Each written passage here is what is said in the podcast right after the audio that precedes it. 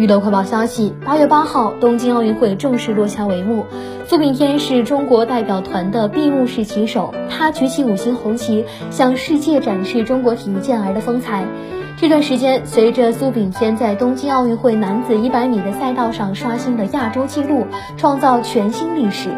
他和妻子林艳芳的神仙爱情也引发了网友的热议。两人一六年步入婚姻殿堂，两口子经常在社交平台互动，几乎每一条内容都艾特对方。